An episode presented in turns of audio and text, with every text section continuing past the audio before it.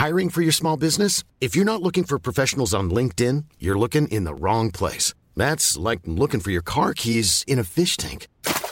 LinkedIn helps you hire professionals you can't find anywhere else, even those who aren't actively searching for a new job but might be open to the perfect role. In a given month, over 70% of LinkedIn users don't even visit other leading job sites. So start looking in the right place. With LinkedIn, you can hire professionals like a professional. Post your free job on linkedin.com slash people today.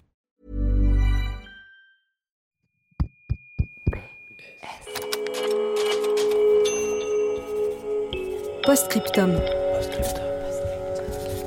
Le podcast qui ouvre un nouveau dialogue.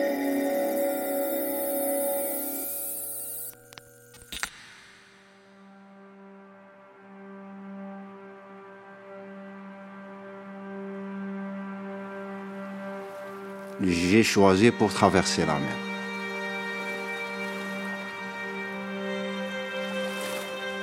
Vraiment, j'étais à bout.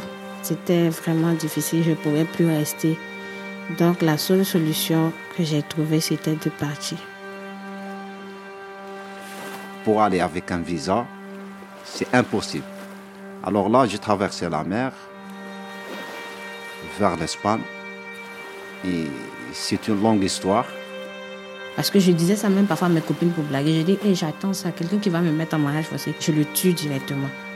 Je disais ça comme ça en blaguant, mais je ne savais pas que ça allait m'arriver.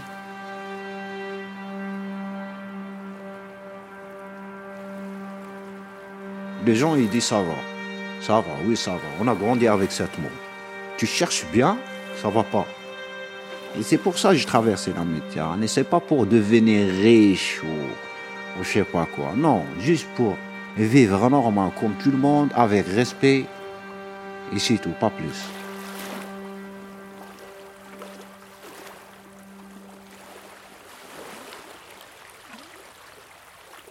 Lettre sonore numéro 40. Cher pays, cher pays de départ.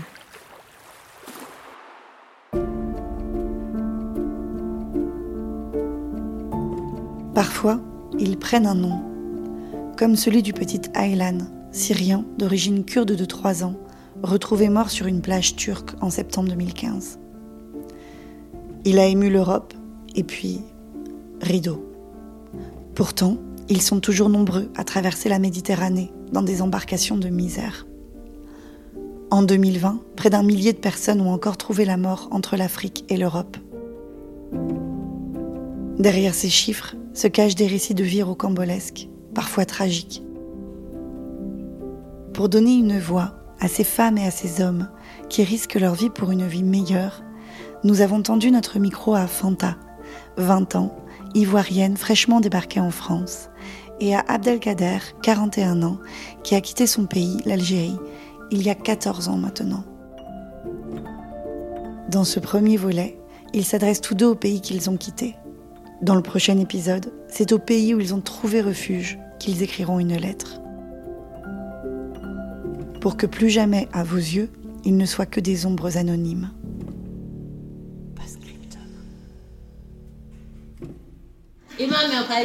Coucou, c'est le matin. On s'est réveillé.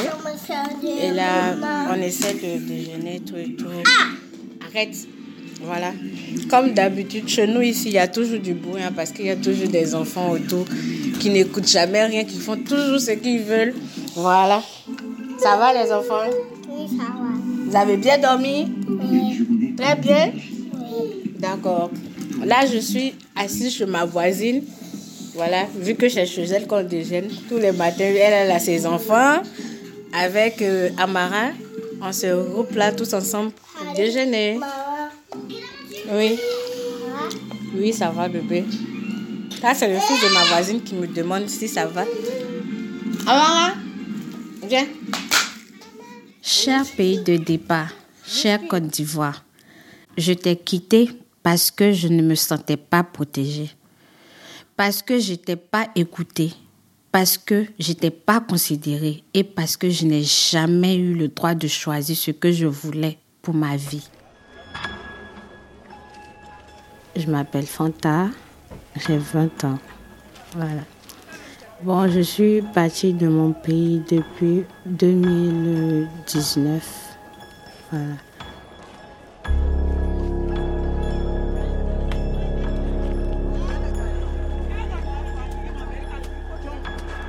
J'ai grandi dans une commune que tout le monde connaît en Côte d'Ivoire, on appelle là-bas Abobo. Je vivais avec ma mère et mon beau-père dans une commune. Voilà, une grande cour et puis bon, chacun a sa porte. Moi, j'ai connu une autre personne comme étant mon papa. Bon, c'est après en grandissant, c'est une tante qui m'a relâché. Oh, toi, tu penses que l'autre là, c'était ton papa, c'est pas ton papa, toi, ton papa, il est décédé. Moi, je savais que c'était pas mon papa parce qu'il mettait la différence à chaque fois. Voilà. Peut-être parfois, si on achetait des vêtements pour certains enfants de la maison, moi, je n'en avais pas droit. Je n'étais pas la bienvenue, mais bon, il n'y avait pas le choix. C'est pourquoi j'étais là.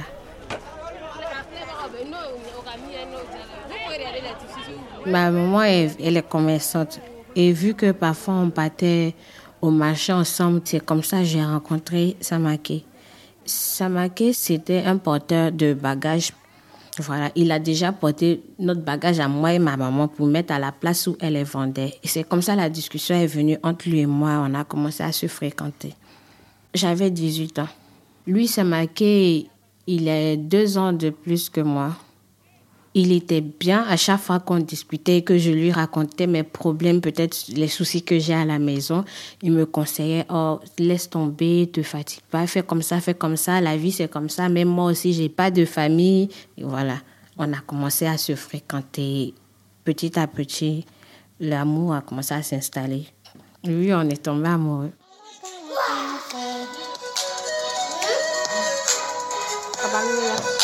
Ton papa t'appelle. Maman, faut que cache la quête.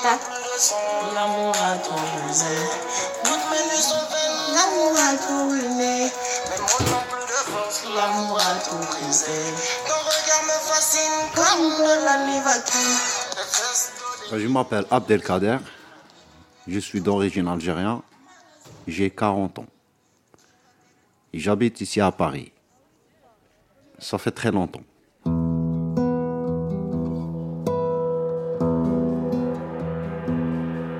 Ben, je suis algérien d'origine, j'ai grandi en Algérie, dans une province qui s'appelle Binissaf. C'est dans la frontière marocaine. J'ai grandi là-bas, j'ai passé 26 ans en Algérie. Ben, mon village, c'est un petit village. Il y a un port, il y a une usine de ciment, il y a des plages, plein de plages. J'aime bien mon village parce que les petits, et dans ce village, on dit c'est la Suisse. Ben, les gens là-bas, ils vivent bien par rapport aux autres provinces, parce que les autres provinces, il n'y a pas de boulot. Il y a des provinces qui n'y a pas de mer, par exemple, il n'y a pas de port. La vie, c'est bien là-bas. Et j'ai deux sœurs et cinq frères. On est sept. Et moi, j'étais avant le dernier. Ma mère, elle n'a jamais travaillé. Elle fait juste, euh, comment dire, les habits pour les femmes euh, chez elle et pour la famille. Mon père, il était dans un marché. Il y a cinq frères et il n'y a que moi qui me réveille. Toujours moi. Abdel, tu viens avec moi. Abdel, tu viens avec moi. Ben, on vend les, on les, légumes, les fruits dans le marché.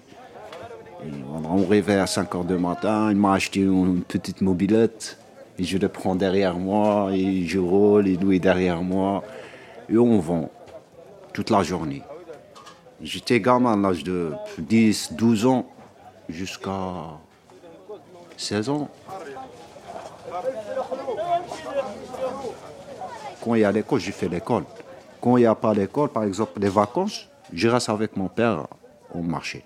Parce que moi, j'ai arrêté l'école de l'âge de 16 ans. Et l'école, j'ai fait 6 ans de primaire et 3 ans de collège. Et je regrette pourquoi j'ai arrêté l'école, parce que j'étais bien. Et ma histoire, comment j'ai arrêté l'école? Qu'est-ce que j'ai fait? J'ai pris mon cartable, j'ai pris mon, mon tablier, j'ai jeté dans un, à la forêt. Et j'ai passé à la maison. Ma mère, elle m'a dit Il est où ton cartable? Je lui ai dit Il m'a volé. Et là, j'ai arrêté l'école. J'étais gamin, sais rien du tout. Et je regrette. Parce que mes parents, ils ne savent pas écrire les noms. Mes parents, ils n'ont jamais fait l'école. Parce qu'il n'y a que moi qui j'ai arrêté l'école comme ça. Les autres tous, euh, j'ai une sœur et un frère qui a fait le bac. Jusqu'à maintenant, si tu veux rigoler sur moi, je ne sais pas te dire euh, l'alphabet, comment on dit exact. Je peux te dire tout l'alphabet, mais c'est pas à sa place, comme on dit. A, B, C, D, ça c'est clair. Mais les autres, je peux dire K ou S. T'as vu comment je mélange? Et là, c'est la honte pour moi. Je ne peux pas dire à tout le monde, ça. Pour moi, c'est la honte. J'aime pas.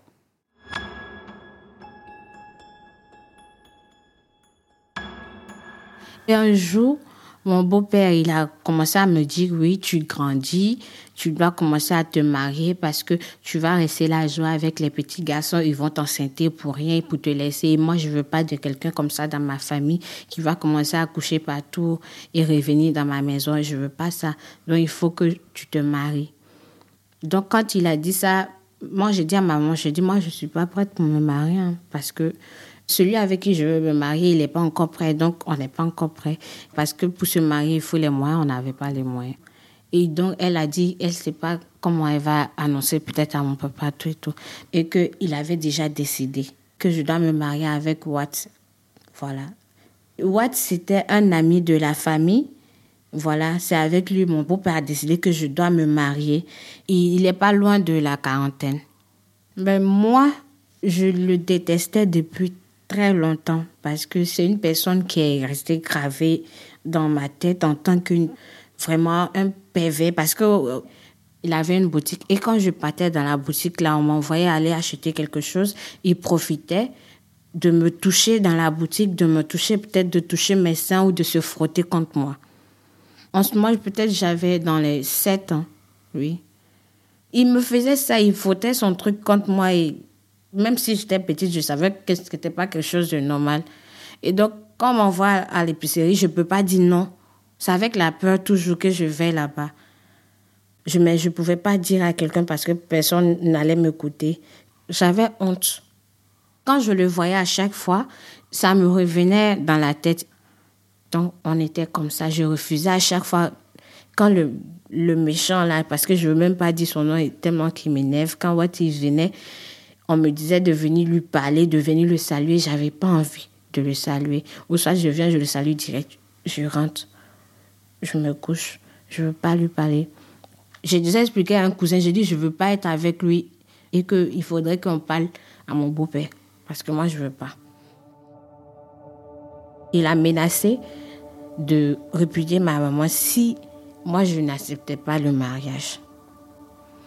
En même temps, je voyais aussi souvent Samake et je lui ai expliqué. Il a dit non, que c'est pas possible, c'est pas gentil, ça doit pas se passer comme ça. Donc, on était ensemble et on a commencé à avoir des rapports. Voilà, donc c'est durant leur procédure de mariage forcé, moi aussi, je suis tombée enceinte de Samake. Quand mon beau-père il a appris que j'étais enceinte, il a dit que je déshonore la famille parce que c'est une famille où ils sont trop pratiquants tout et tout et que j'étais pas une bonne personne. Il m'a même traité que de diable tout et tout et que je voulais salir sa famille. Je suis méchante. Il, il, il m'insultait de tous les noix. Il m'a tapé. Et après, il m'a dit, OK, là maintenant même, tu vas te marier et c'est une obligation. Et tu vas te marier avec Watt, même avec la grossesse. Et il s'est mis en colère tout et tout. Il m'a dit, là c'est direct, tu pars.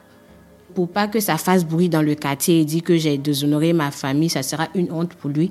Et il faut que j'aille vivre sur Watt. C'est comme ça que je suis partie.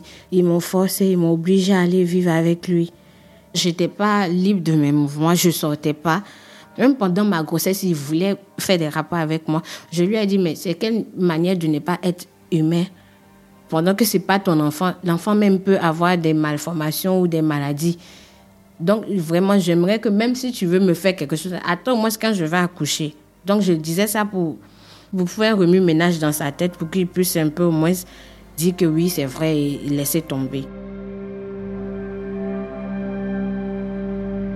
Après, il supportait pas euh, les pleurs de l'enfant, il supportait pas parce qu'il n'a pas le temps de, de faire ces saletés qu'il a envie de faire. Donc c'est lui-même qui a décidé que l'enfant doit partir chez son papa.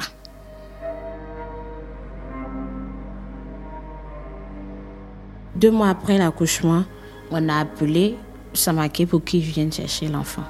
Il est venu chercher l'enfant, il est parti avec l'enfant. Maintenant, moi, je lui ai dit qu'il parte avec l'enfant chez ma soeur. Ça m'a fait mal parce que je me dis, c'est un enfant, il n'a rien à voir avec tout ça et qu'il devait rester auprès de moi. Mais j'étais rassurée d'un côté parce qu'il était aussi avec son papa. Hum? Maman, Miziki. Ça va?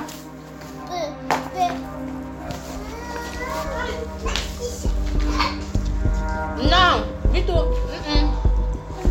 Allez.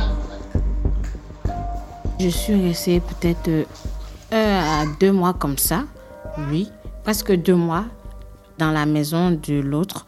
Et vu qu'après l'accouchement, je saignais et tout et tout, donc il pouvait rien me faire.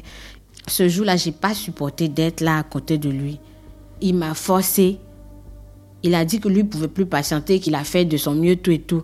Donc il m'a forcé. Et ça, vraiment, j'ai pas supporté. Et ça, ça m'a fait très mal. Je suis partie dans les toilettes, je me suis enfermée là-bas, je suis restée, j'ai réfléchi à ce que je pouvais lui faire. Et je suis restée là peut-être une heure comme ça.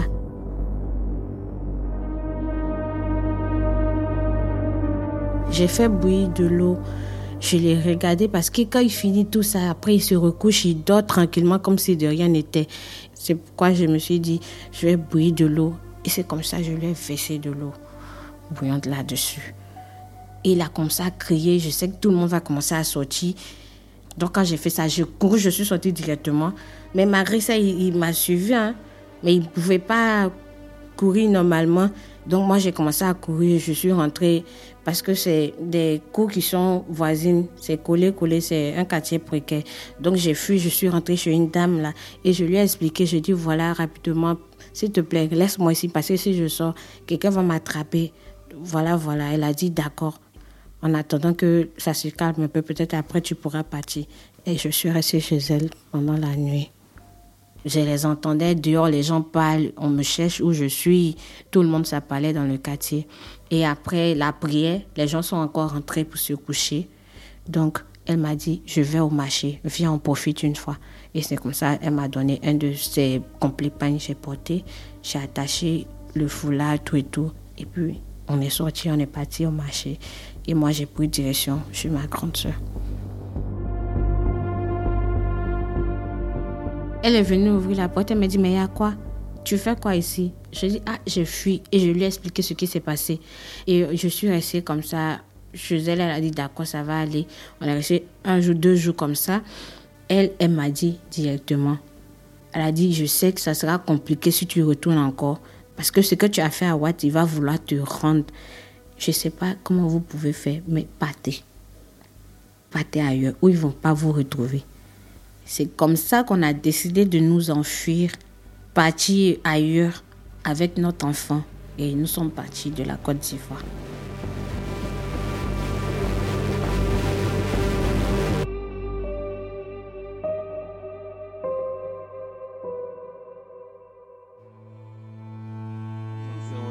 Eh, écoute, Wallah, mon frère Mohamed, j'y connais plein et ma famille, j'ai trois ans. Ça veut dire 3 fois 7 ou 8, ça veut dire 24, 30 personnes. Dans ma famille, hein, qui habite ici en France, déjà, je l'ai vu juste avant. Oui, l'Algérie, mon cher pays, l'Algérie. L'Algérie. Moi, je te donne mon Algérie. Je te donne.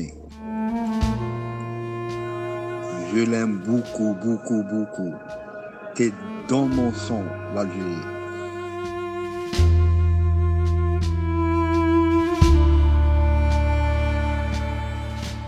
Bah, j'ai fait neuf mois de l'école. C'est une formation pour euh, devenir un marin pêcheur.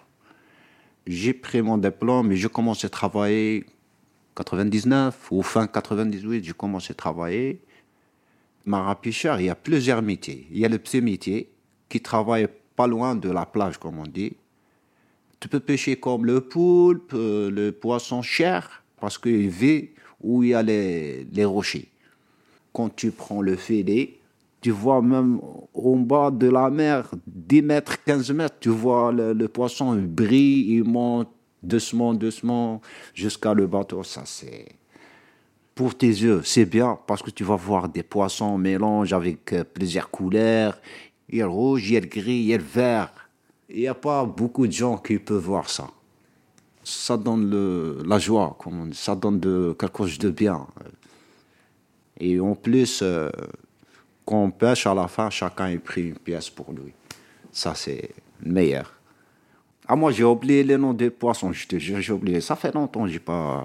La Méditerranée, ça fait combien de temps? Ça fait 10 ans, j'ai pas touché avec le doigt comme ça. Le métier marin-pêcheur, je l'aime bien, bien, bien. Mais pas en Algérie, ailleurs. Parce que même en Algérie, même tu travailles, je sais pas combien de temps, je sais pas combien de l'heure par jour. Gagne pas beaucoup. J'ai gagné le maximum, j'ai gagné 150 euros maximum par semaine.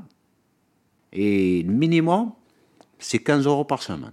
Et j'ai dégoûté de travail de marin pêcheur parce que je travaille la, la nuit, toujours la nuit, toujours la nuit.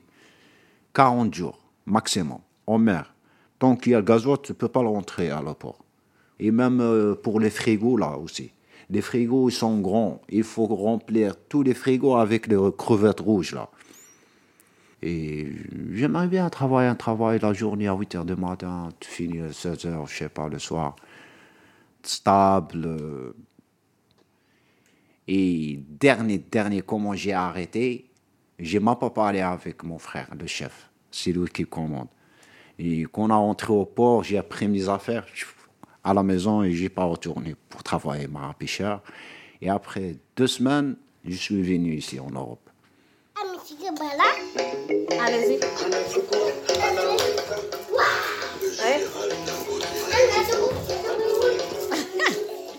Il faut vraiment les voir. Venez ici. Là, devant moi, je vous regarde bien. En fait, le projet était d'abord de fuir, de quitter la Côte d'Ivoire. Donc, quand nous avons quitté la Côte d'Ivoire, on est parti au Mali. Mais vu qu'au Mali, Samaké, ça n'allait pas trop. Lui aussi, il n'avait personne. Et donc, c'est comme ça, il a dit au transporteur, là, fais quelque chose pour ma famille.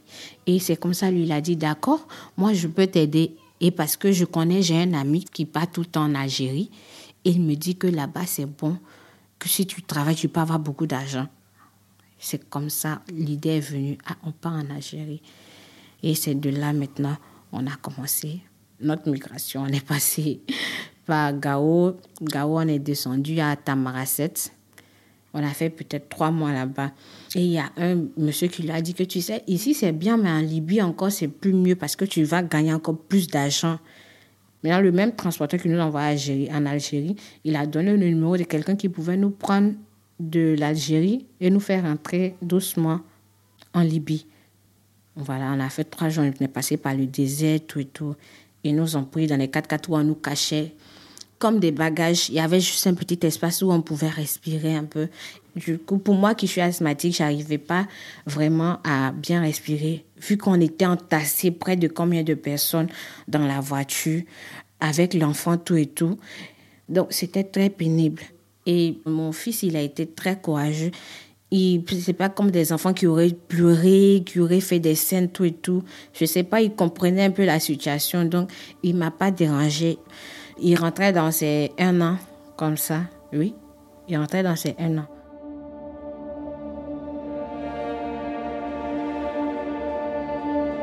Là-bas en Libye, tout a commencé à être bizarre. Les policiers nous ont attrapés, donc ils nous ont envoyés en prison. On nous a séparés. Donc j'étais avec mon fils et je ne savais pas où Samaki était. Quand tu vas en prison, les garçons, on les fait sortir pour aller travailler et après on les fait rentrer. Ils travaillaient, ils travaillaient, ils se plaignaient pas.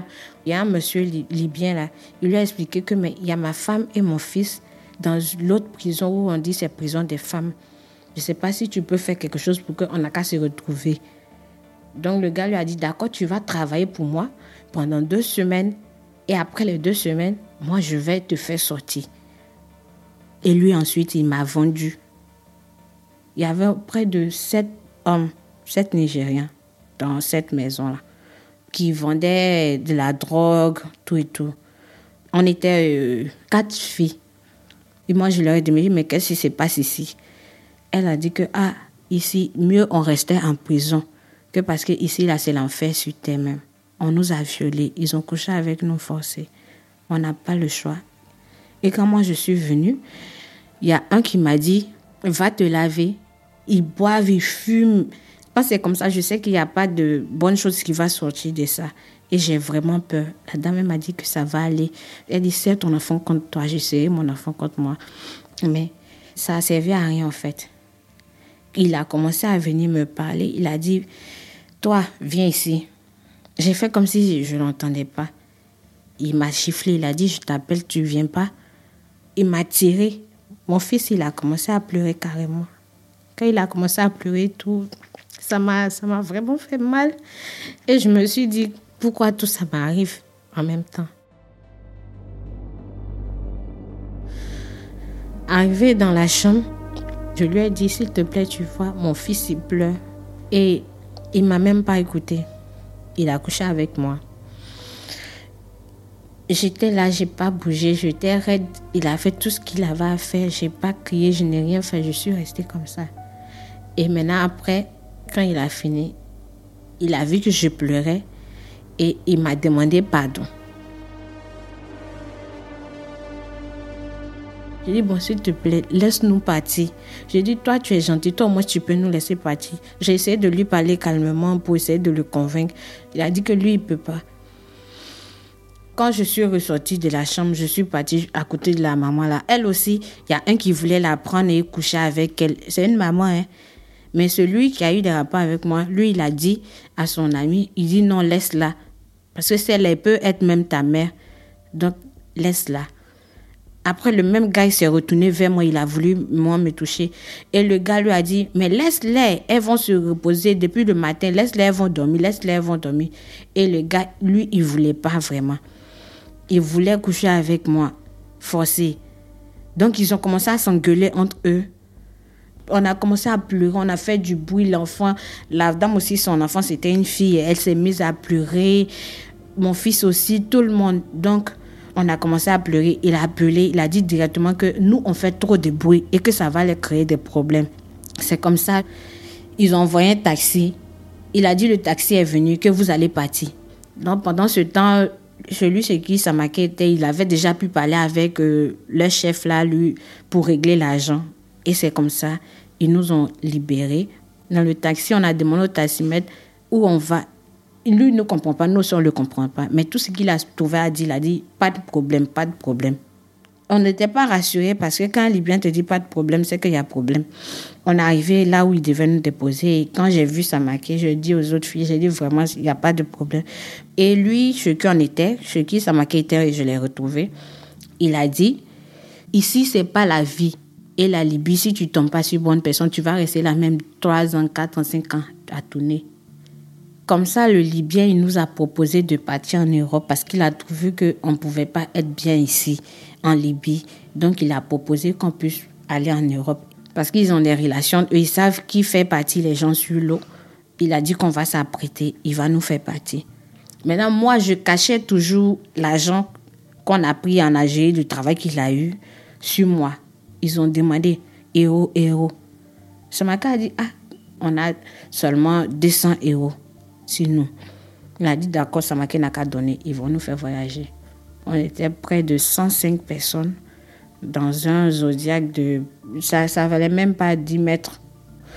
C'est comme ça qu'on a fait la route pour aller en Italie.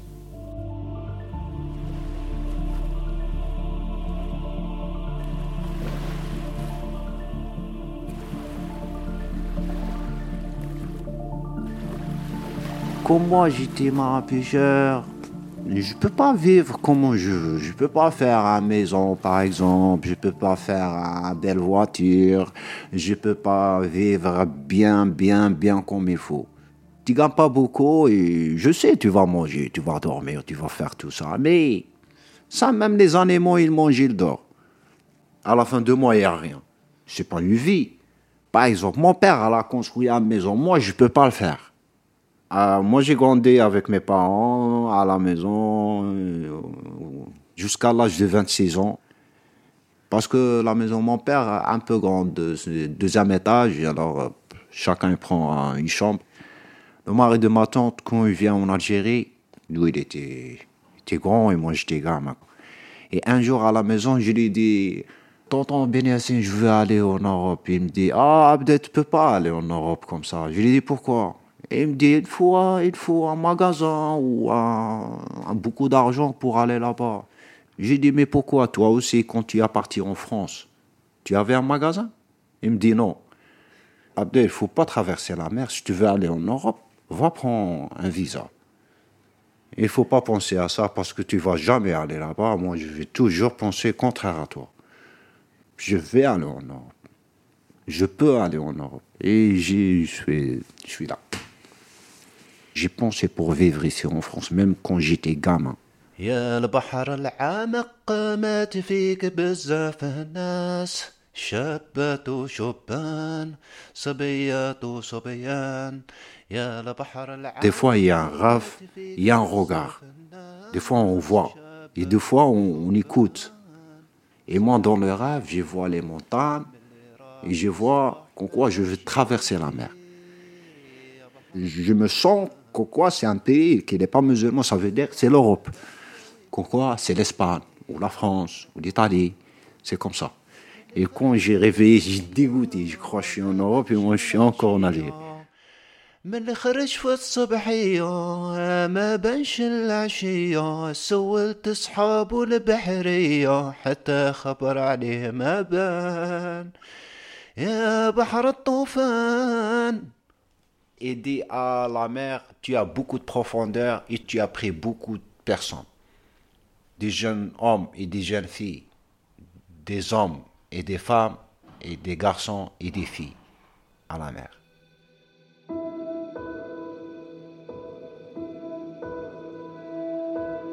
Quand j'ai arrêté le travail, moi je connais quelqu'un qui a déjà traversé la Méditerranée. Il est retourné en Algérie. Et là, il m'a dit, si tu veux aller, il faut payer 1000 euros. Le jour qu'on a pris le bateau pour venir ici, il n'y avait personne qui sait conduire. Et moi, je l'ai dit, je connais des gens qui savent, on n'a pas payé. Un bateau de 14 mètres. Non, c'est pas un Zodiac, c'est un bateau, euh, comment dit, de bois, avec un moteur fixé au milieu. C'est un, ouais, c'est un grand bateau. On était 42 personnes sur le bateau, là, comme le sardine. Et que deux hommes algériens. Tous des, il n'y a pas de mineurs, tous des majeurs. De Binissaf, côté algérien, et Almeria, Cabo de Gata, côté d'espagnol. Ouais, c'est de mon village, de mon village jusqu'à l'Espagne. Il y a 160 kilomètres. De là, là. C'est 16 heures, pile. Je suis pas content pour raconter ça à les gens, parce que peut-être euh, il y a des gens qui prennent des idées ici. Mais quand il va écouter, il va faire comme nous. C'est pas quelque chose de bien. La Méditerranée, c'est pas la piscine. Et nous, on a vu sur Internet une semaine euh, la mer calme. Et quand on a sorti, c'est autre chose. J'ai pas pensé pour euh, va avoir un trou dans la coque. Et là, j'ai vu l'eau, la moitié du bateau. Et là, on a commencé à lever de l'eau, lever de l'eau, depuis de l'Algérie jusqu'à l'Espagne. On n'a pas arrêté. Bah avant, j'avais pas peur de la mer parce que je travaille. Mais quand tu traverses la Méditerranée, c'est pas pareil. Déjà, j'ai pas le droit. Je un marin pêcheur. Je sais bien la mer, je sais nager et tout, et tout. J'ai pris ma gilet sauvetage. Il y a que moi qui a ramené gilet sauvetage. Avec le soleil, les étoiles et la lune, je peux savoir où on y va. Est-ce qu'on y va le bon chemin ou non?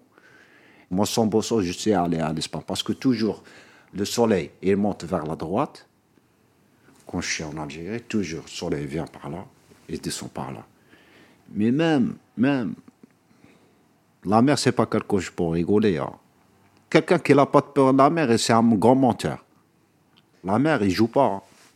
Quand on a essayé pour traverser la Méditerranée, ça en 2006, novembre 2006, quand on est passé la, frontière, par exemple, entre l'Algérie et l'Espagne, on a trouvé un- quelqu'un euh, sur la mer avec un gilet sauvetage sur le ventre, parce que lui, il était comme nous dans un bateau, et il a perdu la vie. Il n'a pas de chance.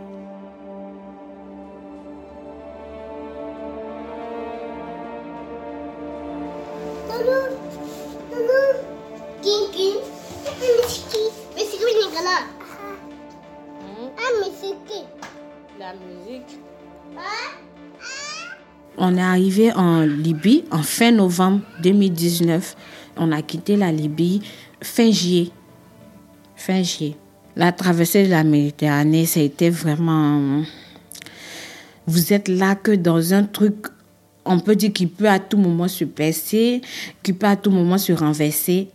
Au fond, j'avais peur, mais il y a un côté de moi qui me disait que il n'y a rien à craindre. Avec tous les enfants qu'il y avait dans ce zodiaque-là, je ne pense pas que Dieu, lui, pourra nous, nous faire échouer. Les enfants, ils pleuraient, ils étaient là parce qu'ils avaient faim. Il y avait des tout petits là qui avaient besoin de boire, de l'eau, quoi, quoi, quoi. Mais bon, mon fils, lui, il n'a pas dérangé. J'avais des biscuits, quand je lui donne, il mange tranquillement, il, il dormait. Il y a un moment, on nous a dit qu'on était perdus. Du genre, la boussole ne fonctionnait plus. Et quand la boussole ne fonctionne plus, en ce moment-là, on a commencé à avoir peur. Parce que c'est comme si on tournait en rond et qu'à tout moment, les Libyens pouvaient venir nous récupérer sous l'eau et nous renvoyer en Libye. On a rencontré un bateau qui nous a donné une boussole. C'était un bateau de pêche. On s'est retrouvé dans une autre zone où on a croisé des pêcheurs. On a essayé d'approcher pour leur demander de l'aide, mais ils ont voulu percer notre zodiaque. Ils avaient des trucs euh, en fer pointu quand on s'approchait, ils nous insultaient, ils parlaient, ils ont dirigé les trucs pointus là vers nous. Et tout le monde a commencé à demander au capitaine directement d'essayer de, de s'éloigner. Mon fils a dit, maman, tu sais, on va arriver à quel moment? Puis il m'a dit, qui veut boire de l'eau? J'ai dit, mais où est-ce que je vais trouver de l'eau pour te donner? L'eau qu'elle a là, c'est salé. Je ne peux pas te donner. Peut-être dix minutes après, comme ça, on a croisé l'autre bateau de pêche et ils nous ont donné de l'eau. On a commencé à boire. Et là, ils ont demandé s'ils allaient, ils devaient nous donner à manger, mais personne n'avait envie de manger. On voulait juste savoir où on était. Donc, ils nous ont fait comprendre que on n'était pas loin de Lampedusa.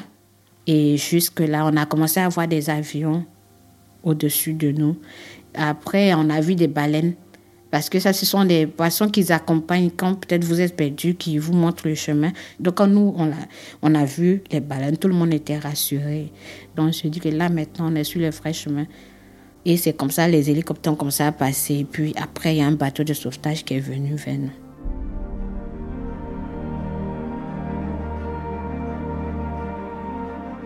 Quand on est parti en Espagne, on a rentré avec la marine espagnole. Même Titanic, n'a pas fait ça. Titanic, a, elle a, tapé une pierre, il est parti direct. Et là, quand j'ai descendu par terre, direct, j'ai raccroché dans un rocher. Comme quoi, je suis sur la terre, je ne suis pas sur mer comme le chat. Je fais comme le chat. Et je montais sur terre, je fais comme ça. J'ai fait un bisou à la terre, j'ai baissé ma tête, j'ai fait un bisou. J'étais content, j'ai pris le téléphone direct, j'ai appelé ma soeur. Je suis en Espagne, c'est bon. Et c'est des trucs que ça va jamais partir de ma tête.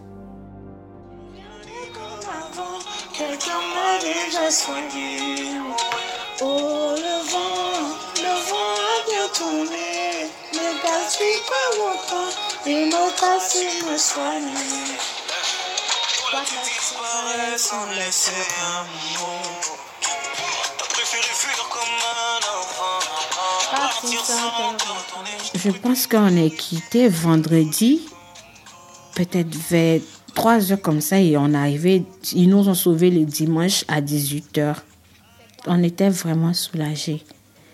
Moi, je n'arrivais même pas à m'exprimer, j'avais pas, je ne savais pas comment réagir. Parce que je me dis, mais on n'a pas été de ceux qui sont restés dans l'eau.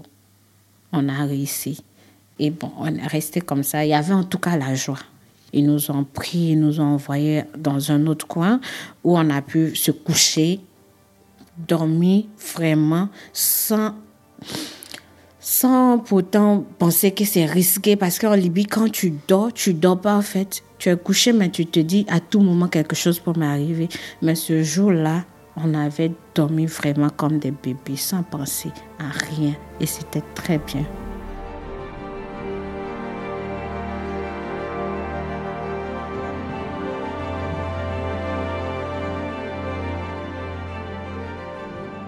Un jour, j'ai parlé avec ma soeur, je lui ai dit, je suis en Espagne, mais il ne faut pas dire à maman. Tu dis, je suis en Algérie, mais je travaille loin, par exemple, dans un autre port, par exemple. Je lui ai dit, moi, je vais aller une semaine, deux semaines. S'il n'y a pas de travail, je reviens. Ouais, voilà. Et c'est pour ça, moi, j'ai pas parlé avec ma mère, j'ai pas parlé avec mon père, par exemple. Un ami à moi, il était en Espagne avec moi. Et lui, il appelle sa mère. Il parle avec sa mère, je suis en Espagne, Abdelkader, il est avec moi, et tout, et tout. Ma mère, elle a dit à la voisine, il est où ton fils? Et la voisine, elle a répété, elle dit, il est avec ton fils en Espagne. Et là, elle m'a commencé à parler mal. Pourquoi tu m'as pas dit? Pourquoi tu caches? Moi que je t'ai ramené à la vie, tu me caches ben, Ça fait presque 14 ans en plus, depuis 2006 que je suis venu ici en Europe. J'ai pas vu mes parents. Et c'est ça. J'ai pas le choix.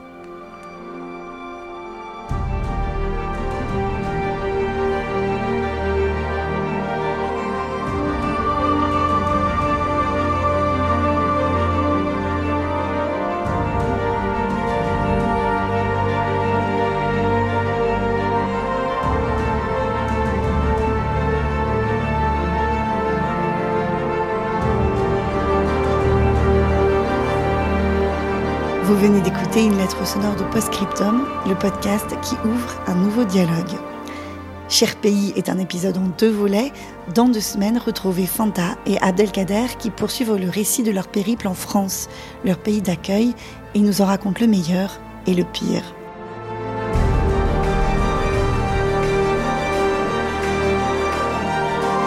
Si vous aimez nos lettres sonores, n'hésitez pas à en parler autour de vous.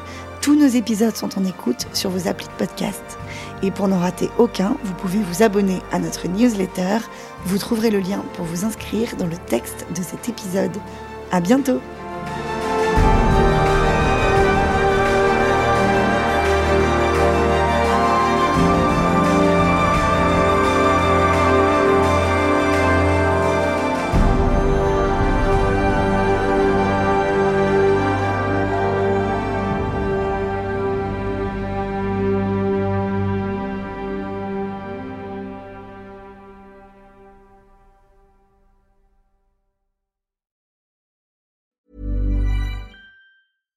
Small details are big surfaces. Tight corners are odd shapes.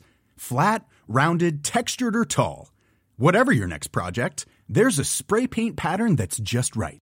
Because Rust new Custom Spray 5 in 1 gives you control with five different spray patterns. So you can tackle nooks, crannies, edges, and curves without worrying about drips, runs, uneven coverage, or anything else. Custom Spray 5 in 1. Only from Rust